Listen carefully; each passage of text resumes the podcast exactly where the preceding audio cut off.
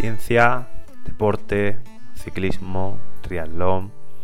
Esto es Rain for All, tu podcast de referencia. Muy buenas a todos, bienvenidos al capítulo número 27 de nuestro podcast. Hoy tenemos un paper que al menos bajo mi punto de vista es de los más completos, mejor detallado, de los más útiles, eh, porque creo que tiene una utilidad bastante, bastante grande a la hora de, aplicarlo en el trabajo diario de un atleta o de un ciclista o, de la modalidad que sea, puesto que aporta aplicaciones prácticas muy, muy, concretas y además estas aplicaciones prácticas pueden ponerse en valor, ya os digo, no solamente sobre el running, que sería básicamente lo que está más basado el artículo, está basado en bastante deporte, pero sobre todo en el running, sino en cualquier deporte. Seguro que muchos de vosotros conocéis el concepto FRC, ya que venimos del ciclismo y muchos de nuestros compañeros, nosotros también, hemos estado hablando sobre FRC infinidad de horas y, de vídeos y de podcast y demás. Eh, FRC o capacidad anaeróbica de reserva.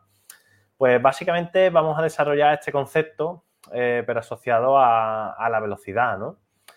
Vamos a entender un poco de, de la fisiología que hay detrás. Vamos a hablar de conceptos como eficiencia, el tipo de fibra muscular que, se solicita en ese momento, eh, de glucólisis anaeróbica o de la contribución anaeróbica, que también lo hemos tratado en, en, en otros vídeos, en otros podcasts, vaya. Sin más, pues bueno, voy a dejar con mi compañero Sergio que va a empezar, bueno, va a empezar, va a introducir sobremanera el, el artículo, eh, un poquito más de lo que yo lo he hecho, y va a empezar a descubrirnos bastantes cosas muy interesantes. Pues hola José y a todos. Eh, bueno, cuando hablamos de, rendimiento eh, humano, de, la locomoción humana, mejor dicho, podríamos decir que los factores principales que, determinan este rendimiento en la locomoción humana, pues son, en primer lugar, la producción y aplicación de, fuerza, algo que también hemos tratado en infinidad de, ocasiones.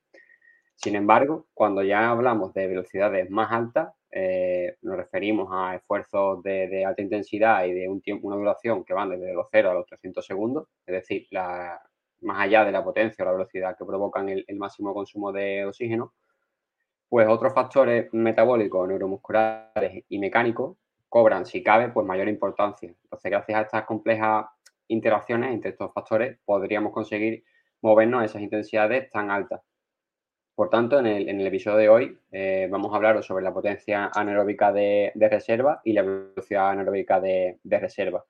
Un concepto que es relativamente antiguo en la literatura científica, pero que a día de hoy está, digamos, entre comillas, reemergiendo gracias a los avances tecnológicos, como tensiómetro, etcétera, y que se está aplicando ya a, tanto a deportes cíclicos de, resistencia, que es lo que nosotros solemos tratar, como también a, deportes de equipo. Eh, este concepto de, potencia anaeróbica de, reserva o velocidad anaeróbica de reserva podría definirse como la diferencia entre la potencia o velocidad aeróbica máxima y la potencia o velocidad máxima. A través de, esto, los autores del paper que, hoy traemos pues proponen que se puede individualizar mucho el entrenamiento porque nos proporciona información muy útil del perfil del atleta y también nos permite relacionar ciertos porcentajes de, reserva con mejores rendimientos según la modalidad que, se practique.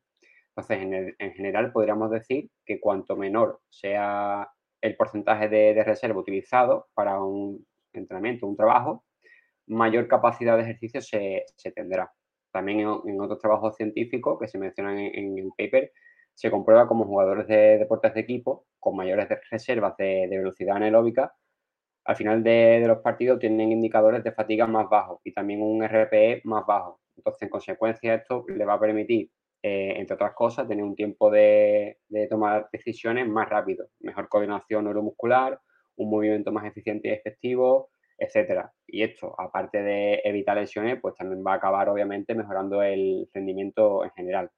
Entonces, sin más, voy a dejar con mi compañero Gabriel, que va a seguir profundizando en estos términos. Pues sí, Sergio, la verdad que eh, para hacer más sencillo, más sencillo lo que es la, compresión de estudio, vamos a categorizar un poco las líneas de, trabajo que explican eh, dentro de, distintas visiones, desde una visión más amplia, una macrovisión, hasta una visión más, individualizada en función ya de los perfiles. eh, podríamos determinar principalmente dentro de esa macrovisión tres perfiles a nivel de locomoción o, perfiles sobre todo de trabajo, que serían principalmente pues, un perfil de, deportista enfocado o donde tiene una mayor ganancia en el entrenamiento de velocidad, por así decirlo, un perfil enfocado al entrenamiento en resistencia o a las adaptaciones más relacionadas con la resistencia y un perfil mixto, es decir, un perfil al final que tiene también eh, factores y adaptaciones conseguidas tanto del trabajo de velocidad como del trabajo de resistencia. En base a esta categorización de los perfiles, podemos también, también, también tomar decisiones en torno al entrenamiento en base a dichos perfiles. Es decir, esto es una de las cosas que en muchas ocasiones, eh, si os dais cuenta, muchos de ustedes que nos estáis escuchando, nos estáis viendo, os daréis cuenta de que si entre muchos de, de vosotros, vuestros amigos, hacéis el mismo entrenamiento, seguramente obtenéis distintos tipos de resultados. Y esto viene en gran medida por el distinto tipo de perfil que puede tener cada uno de los deportistas que componen vuestra grupeta o vuestro grupo de entrenamiento. Entonces, es por ello que en base a los perfiles anteriormente mencionados, podemos categorizar entrenamientos submáximos, intervalicos tipo Farlek, por ejemplo, pasando por seleccionar también entrenamientos de carácter continuo o bien una combinación en, el entrenamiento de estos tipos de trabajo tipo Farlek a trabajos continuos. Eso dentro de un trabajo un poquito más, entre comillas, de trabajo submáximo. Si pasamos a los trabajos ya sobre todo de alta intensidad, los hits, los hits, etcétera, podemos hablar también de, dentro de otros tres grandes grupos a, la misma vez que hemos hablado de los otros dos puntos anteriores. En concreto, eh, hablaríamos de entrenamiento de intervalos cortos, eh, comúnmente denominado más tradicional el hit corto, Habría también otros tipos de entrenamiento de alta intensidad con intervalos más largos, que ahí sí puede catalogarse, por ejemplo, ese hit largo comúnmente denominado. Y luego, obviamente, también tipos de trabajo que implementen las dos estrategias dentro de una misma sesión. Puede ser otra de las estrategias. Es obviamente aquí donde tendría lugar, pues obviamente, como hemos comentado anteriormente, la selección del hit con todas las variantes posibles, eh, cortas, largas y mixtas que hemos comentado anteriormente. Eh, por ello, es sumamente importante identificar cuál es el perfil de deportista, qué tipo de demandas o qué tipo de tareas se van a realizar a nivel submáximo, a nivel máximo, para, en base a esos tres puntos de información, seleccionar la estrategia más adecuada. Por ello, es importante tener toda esta información y de ahí, obviamente, introducirla. A continuación, os dejaré también con mi compañero Jesús, donde va a hablar un poquito más de las aplicaciones y de las propuestas prácticas que podemos hablar dentro de este artículo. Pues sí, pues como conclusión a lo que ha comentado Gabri y para que quede claro, también siguiendo lo que nos marca este artículo, eh, que habla mucho de la importancia de la individualización en este aspecto que estamos hablando, pues para que quede claro los pasos a seguir para individualizar en este sentido, pues sería lo siguiente, ¿no? El artículo nos habla, nos habla de que en primer lugar tendríamos que identificar el perfil locomotor del deportista, el que ya hemos hablado, después seleccionar eh, las prioridades de entrenamiento para cada perfil. Cada persona no es igual, cada uno tiene un perfil y cada, cada cual le vendrá mejor un tipo de entreno u otro. Y en tercer lugar, pues ya lo que es la individualización de la sesión de entrenamiento para cada subgrupo. En cuanto a la prescripción, pues este artículo nos menciona que es necesario seguir investigando si una prescripción basada en la proporción de la velocidad anaeróbica de reserva es lo más adecuado, teniendo en cuenta una serie de variables que, que marca es necesario pues seguir investigando en esto por si hay otra forma que es más fiable que, este método que, he comentado. En definitiva, muchos deportes individuales y, de equipos pues, bueno, tienen demandas competitivas que superan la velocidad aeróbica máxima y la, potencia aeróbica máxima del deportista, ¿no? Como el que estamos hablando hoy. Por lo tanto, para desarrollar las cualidades necesarias para tolerar este tipo de esfuerzos tan, tan exhaustivos, tan fuertes, ¿no? De contracciones a altas velocidades y potencias, pues eso, se recomienda utilizar el perfil locomotor, como estamos hablando hoy, como marco para guiar el entrenamiento en este contenido.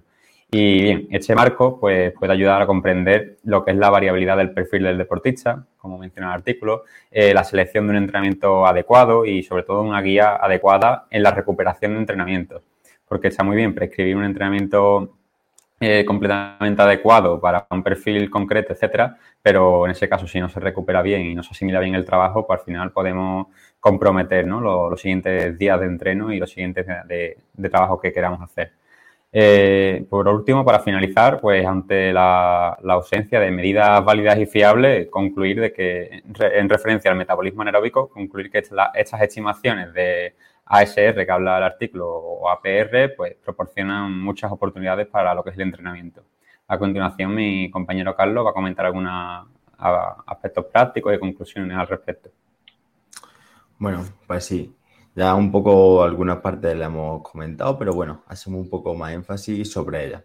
Y es que estudios como este nos ayudan a comprender la importancia que tiene la individualización en el proceso de entrenamiento y por qué deportistas que compiten en la misma modalidad deportiva pueden responder de forma totalmente diferente ante el mismo entrenamiento. Y es que, pese a ser el mismo entrenamiento, aparentemente sobre el papel, a nivel fisiológico no lo es. Por ejemplo, ante un mismo entrenamiento, perfiles más de velocidad, por así decirlo, que de gente de resistencia, pues pueden necesitar un mayor tiempo de descanso para poder asimilar ese mismo entrenamiento. Por ello, reconocer el perfil locomotor del atleta nos va a ayudar a optimizar su entrenamiento, ya que siguiendo un protocolo de entrenamiento más general podemos estar aportando al deportista la dosis de entrenamiento más adecuada, ya sea por exceso o defecto del mismo. Pues bueno, y con esto doy paso a José para que nos dé su opinión. Me desmuteo, que estaba muteado. Eh, bueno, creo, creo que se nos han quedado en el tintero por el tema de que siempre intentamos que el podcast sea cortito y que sea entendible. Eh, creo que en ese aspecto de que sea entendible lo hemos hecho bien, pero nos ha faltado explicar algunos conceptos. Y lo primero que voy a lanzar es la noticia de que haremos un vídeo para explicar toda la terminología que tiene este artículo, que el que quiera leérselo se lo va a poder leer porque vamos a dejar el enlace, como siempre, eh, asociado a, todas las publicaciones que hagamos, es decir, tanto en YouTube como en, en Spotify y tal y haremos un vídeo explicando eh, pues todos los, eh, básicamente toda la terminología, ¿no? ASR, eh, MAP, para que la gente lo entienda, ¿no? Y, sepa un poquito realmente qué es lo que nos quiere decir el, el artículo. luego hay cosas súper interesantes que tampoco las hemos comentado así porque ya os digo que hemos tenido que resumir muchísimo como por ejemplo lo que ocurre con el componente lento del consumo de oxígeno en personas con un perfil de velocidad donde pues ellos nos dice que incluso a intensidades relativamente bajas eh, llevan activo ese componente lento del V2 Max y que se fatigan muchísimo, por lo cual sesiones que sean muy largas para ellos de Endurance eh, pueden restarle mucho si lo combinan con su entrenamiento habitual. Es decir, que si son de velocidad, son de velocidad por eso eso termina explicando por qué un Robert Fosterman, ¿no? Que, es campeón, que ha sido campeón del mundo de velocidad en pista, el alemán ese que a todo el mundo le sonará porque tiene las piernas de Hulk, eh, pues no puede competir en carretera. Eh, es precisamente por eso, por lo que no puede competir, porque no aguantaría una etapa, seguro, por muy despacio que se vaya. Eh, son gente que, aunque nos creamos que su, que su porcentaje con respecto al consumo es muy bajo eh, y que estamos entrenando una intensidad suave, realmente para ellos significa otra cosa completamente diferente, porque están trabajando mecánicamente, no es lo mismo que, una persona que con un perfil más de endurance. Y creo que las perlas esas que, que deja este artículo eh, te hacen comprender muy bien eh, o te enseñan a identificar este tipo de casos incluso en tus propios entrenamientos, ¿no? Ahora ya uno, después de leer este tipo de cosas, estas aplicaciones que hace la ciencia, que me parece, ya os digo, un artículo brutal, eh, ahora uno se entiende por qué pasan ciertas cosas, ¿no? Porque hay gente que se agota antes que otras, porque hay gente que tolera unas cargas y otras que no, eh, porque a unos les sienta mejor hacer trabajo de consumo y a otros no. Eh, en fin, un montón de, cosas que son súper interesantes. ¿Y por qué no podemos cambiar perfiles? Es decir, que nos obsesionamos con intentar cambiar perfiles, intentamos que gente que no sube, suba, y a lo mejor son gente muy explosiva, con FRC muy alto, que se le puede estimular esa capacidad de reserva anaeróbica para que rinda mucho mejor en eventos de corta duración y sin embargo no lo hacemos ni los animamos eh, y están completamente equivocados en esa, en esa visión, ¿no? Y podrían sacar un partido enorme a, esa, a esa, capacidad que tienen. Y bueno, básicamente esa, es mi conclusión, ¿no? Me parece que por dar un dato más, hay una persona que tiene los tres perfiles a la vez, que se llama Mathieu Van Der Poel, y que puede hacer cualquiera de las tres cosas a la vez, y solamente ahí como, como perla final, ¿no? Es un híbrido, que dirían, como dice en el artículo, es un híbrido, pero es un híbrido que tiene todos los perfiles a la vez. como diría un all-rounder. Un, all-rounder, pero, pero plus plus. Brutal, pero, ah. pero, chetado. Chetado, sí, sí, correcto, Esa es mi pues, conclusión. Pues, totalmente de acuerdo en ese aspecto, José, y sobre todo para aquellas personas que a mí me ha, gustado mucho el, soporte, aunque nosotros ya lo hemos visto muchas veces en nuestra experiencia práctica como entrenadores, y el tema de que yo, sobre todo, cariñosamente tengo grupos de deportistas que, que entrenan y, y, es lo típico, ante el mismo entrenamiento, el que lo hace todo, el que le cuesta una barbaridad, aunque tú individualices cada porcentaje en base al perfil individual de cada persona, pero es cierto que pasa eso, que ante el mismo entrenamiento se consiguen, entre comillas, distintos tipos de adaptaciones o no se consiguen en muchas ocasiones eh, conseguir la, la misma, eh, los mismos objetivos, los mismos resultados, eh, entre comillas. Creo que es un artículo muy interesante para aquellas personas que muchas veces dice a su compañero, venga, échale huevos, que te pesa el culo, etcétera, pues oye, a lo mejor no es solo un échale huevos, a lo mejor que tu perfil no te permite hacer lo que tus compañeros te hacen y a lo mejor tu biología está más desarrollada para otro tipo de disciplinas que, que puede ser también en muchas ocasiones, con lo cual yo creo que me quedaría un poquito con, con ese aprendizaje de que no todo es tan simple como creemos y que hay una gran cantidad de variables a la hora de elegir para, para secuenciar y saber el, oye, porque a lo mejor un entrenamiento no le está funcionando a una persona y pensar, oye, tal vez haya que cambiar la metodología en sí en función de esta información. Y, y por añadir una cosa, perdón, perdón por saltarme el turno ahí y dejar a Sergio con la palabra en la boca. Eh, a este perfil de locomoción que está basado en la velocidad, eh, mm. si, el, si, el running, si en el running se termina imponiendo el tema de, de los vatios, eh, lo va a poder calcular todo en trabajo, realmente, mm. y me parece un paso adelante brutal, porque en vez de ponerlo en porcentaje con respecto a la velocidad crítica o la velocidad aeróbica máxima, sí, velocidad crítica eh, como tal, pues lo va a poder poner en base a la potencia crítica. No sé, a lo mejor es un, un buen paso para el fútbol. Lo siento, Sergio, perdón. Nada, precisamente iba a comentar algo de ese estilo. Eh, obviamente, eh, totalmente de acuerdo con lo, que, con lo que ya habéis dicho. Al final, esto está súper bien, eh, sobre todo por el tema este, ¿no? De que te hace eh, reflexionar, quizás algo que todos teníamos un poco en la cabeza, pero bueno, el verlo como se describe todo en el artículo tan, tan, tan bien, pues te hace, digamos, pues tener todavía más en, en valor el hecho de que, de que hay que individualizar, pero, pero al máximo, y estudiar bien cada perfil y poder saber recomendarle a, a nuestros deportistas cuál es su mejor, eh, cuáles son sus mejores opciones, digamos, cuáles opciones se adaptan mejor a él y obviamente pues también saber programar los entrenamientos que sean más efectivos para, para el deportista.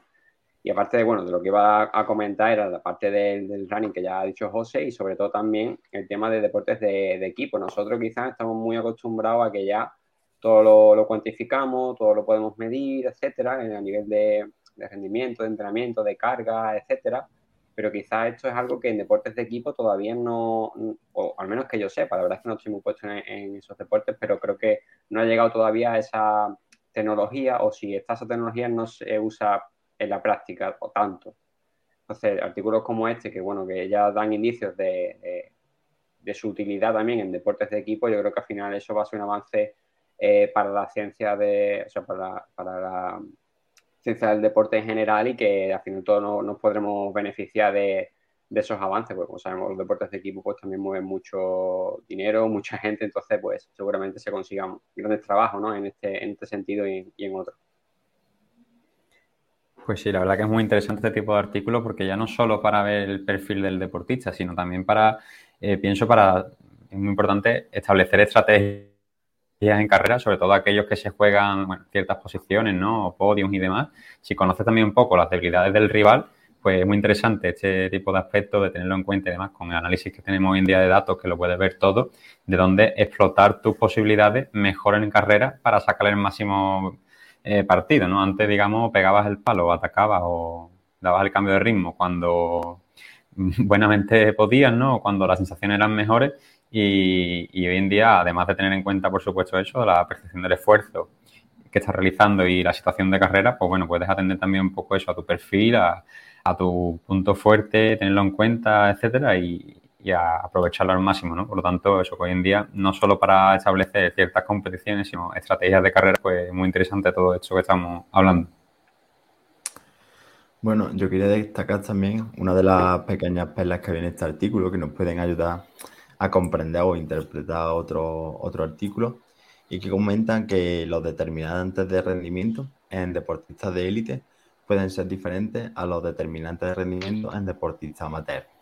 Y claro, creo que es algo bastante importante y es que a lo mejor en algunos trabajos podemos ver qué debemos trabajar o cuáles son los puntos más importantes. Y luego para el resto, por así decirlo, de los mortales o del público que mayormente tenemos, pues tenemos que fijarnos en otros marcadores que son los que van a determinar realmente la diferencia a esos niveles.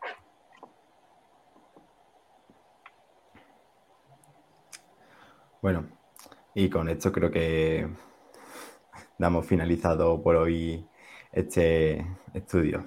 Gracias, gracias Carlos por cerrar mientras yo estaba empanado. Eh, sí, la verdad es que no, yo no lo daría por cerrado, ¿eh? de verdad. Yo creo que es un tema que, en el que a lo mejor podríamos ahondar para un par de vídeos de, YouTube que pueden estar muy, muy chulos.